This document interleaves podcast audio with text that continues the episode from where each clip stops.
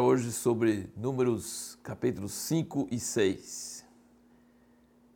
Em todos esses essas leis, esses regulamentos e ordenanças, dá para a gente entender por que, que os fariseus no tempo de Jesus eram tão legalistas e tão mesquinhas, pegando em coisas pequenas e tudo, porque Deus na lei fala muita coisa assim bem bem dura e bem forte, mas a gente também percebe na lei, todas as coisas, muitas referências à misericórdia, à compaixão, ao amor de Deus para com o pobre, a viúva, o órfão, o estrangeiro.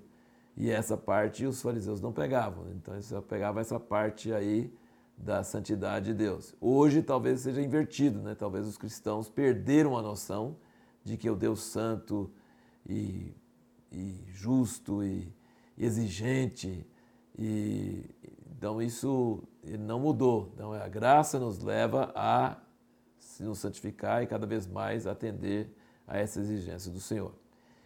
Então assim, é, a separação do pecado, a separação da imundícia, colocar fora do arraial, hoje nós não fazemos isso literalmente com as pessoas, mas temos que fazer isso com o pecado. As coisas materiais representam as coisas espirituais. Essa parte sobre o marido que ficou com ciúme da mulher e não sabe se ela teve contra o homem ou não, e depois leva para o sacerdote e faz ela jurar que não esteve, mas que se esteve, que vem a maldição sobre ela é uma parte difícil de entender, de, de ver, mas é, a questão é realmente verdadeira que se ela não tivesse, não tivesse culpa é, e estivesse falando a verdade, nada ia pegar nela, mas se ela, além de ter a culpa, ela ainda mentisse sobre juramento, então iria ter uma praga que viesse sobre ela. Isso é o capítulo 5. O capítulo 6 fala sobre nazireado né, uma pessoa qualquer que não fosse sacerdote, não fosse levita, mas queria fazer um voto de se dedicar, de se dedicar a Deus por um período da sua vida, então ele não podia beber vinho e teria que deixar o cabelo sem cortar. E aí que vem a nossa resposta à pergunta sobre Sansão. Sansão era nazireu pela vida inteira, então ele nunca poderia cortar o cabelo. E todo mundo sabe da história que quando ele cortou, ele perdeu a sua força, foi é, cegaram seus olhos, puseram ele na cadeia e o cabelo começou a crescer e no fim a força voltou e ele conseguiu matar mais filisteus na morte do que na vida. Mas antes de nascer, Deus já tinha falado que ele seria nazireu. O nazireu era uma pessoa separada para Deus, mas normalmente não era uma pessoa separada pela vida inteira. Era uma pessoa que tirava um período da vida para cumprir um voto, uma promessa a Deus, alguma coisa assim, e aí ele deixava o cabelo crescer. E se acontecesse alguma coisa que ele fizesse, ficasse imundo, alguém morresse de repente perto dele, aí ele perdia todo o tempo que ele já tinha cumprido. Vamos supor que ele tinha prometido, feito o voto para ficar dois meses, e aí um, depois de um mês alguém morresse perto dele, ou ele tocasse uma coisa imunda. Aí ele tinha que rapar a cabeça, rapar todo o pelo do corpo, e aí começar tudo de novo, ficar mais dois meses dali em diante. E se nada acontecesse, se fosse tudo normal, e ele cumprisse o tempo dele normalmente, então, quando chegava o fim, ele cortava todo o cabelo e colocava no altar e queimava. Então, o cabelo era uma figura, um sinal do seu período de separação para Deus. Então, aí dá para a gente entender bem a história, bem melhor a história de Sansão. E daí é, nós temos aqui uma coisa maravilhosa que é é, no meio de todas essas ordenanças, às vezes coisas assim, porque, por exemplo, as pessoas podem perguntar, hoje, na nova aliança, deve-se fazer voto nazireado? Não, não deve fazer, porque isso é coisa da velha aliança. Então, não tem nada a ver com a nova aliança em Cristo. Nós não devemos fazer votos, fazer trocas com Deus, fazer negócios com Deus. Isso era coisa da velha aliança, não, não existe hoje.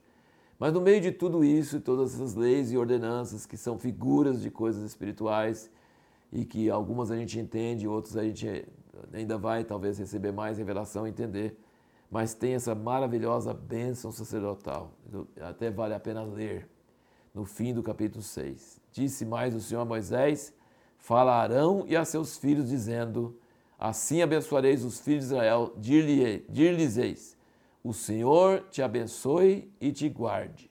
O Senhor faça resplandecer o seu rosto sobre ti e tenha misericórdia de ti. O Senhor levante sobre ti o seu rosto e te dê a paz. Assim porão o meu nome sobre os filhos de Israel e eu os abençoarei. É uma bênção maravilhosa, tremenda, chama bênção arônica, usada até hoje no judaísmo também. Mas eu queria, é, queria ressaltar o seguinte: ele fala, Fa, o Senhor faça resplandecer o seu rosto sobre ti. E depois fala, o Senhor levante sobre ti o seu rosto. Ele fala duas vezes sobre isso. O que, que é o Senhor fazer resplandecer o seu rosto? Você já viu uma pessoa ficar iluminado o rosto? É, é, é, é um sorriso, é um brilho, é uma satisfação de ver você. Então é isso que está falando. O Senhor faça resplandecer o seu rosto sobre ti. Quer dizer, que o Senhor veja você e fique alegre, que ele brilhe, que dê aquele sorriso, que seja como o sol na madrugada levantando, que o, o, rosto do Senhor seja, sobre você seja um rosto de satisfação, de alegria de ver você. E depois ele fala assim: o Senhor levante sobre ti o seu rosto. E lembre que toda vez que fala diante do Senhor, na presença do Senhor, no original, a palavra é face ou rosto, do mesmo jeito que é aqui.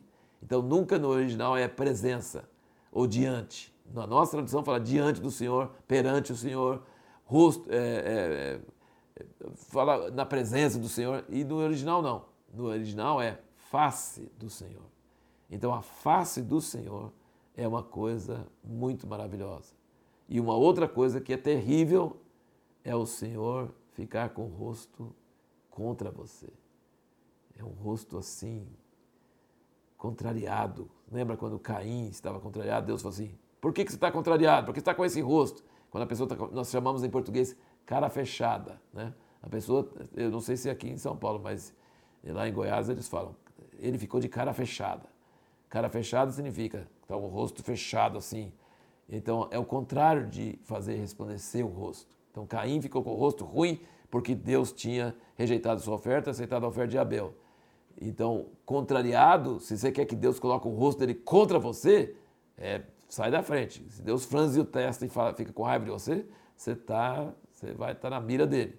Mas se ele, Deus faz resplandecer o seu rosto e levanta o seu rosto sobre você, aí que é a paz, que é a bênção, que é a graça do Senhor. No próximo vídeo nós vamos falar sobre por que, que às vezes nós encontramos tanta repetição no texto bíblico.